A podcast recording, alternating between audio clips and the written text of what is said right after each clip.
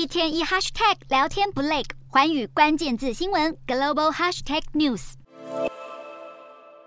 来匆匆去匆匆，日本首相岸田文雄从九日开始，预计在一周之内造访五个 G7 国家。日本作为二零二三年 G7 会谈的东道主国，这次的出访除了要强化与各成员国的关系外，对于日本的扩军本身也具有意义。例如，日本与英国就签订了允许彼此在对方领土部署武装部队的协议。日本与法国这几年也有许多军事交流，包含共同参加美日军演。另外，值得注意的是，日本这次选择先去欧洲，而不是最亲密的盟国美国。从安倍晋三时代开始强调的自由开放的印度太平洋，陆续化作了具体的行动。有鉴于中国威胁的上升，日本在二零二二年底公布了安保三文书，就明定要在五年内将防卫费占 GDP 的开支提升到北约水准的两趴。另外，岸田也承袭了安倍晋三重视台湾海峡的立场。尽管岸田民调低迷，在防卫费的增税上也引来部分民意的反对，但在安保压力越来越大的情况下，预计他还是会继续强化日本国防的路线。过去，日本总是将美国作为唯一的安保合作对象，但这次的出访行程显示了日本积极的想要在防卫上扮演更主动的枢纽角色，将欧洲拉进亚太地区当中。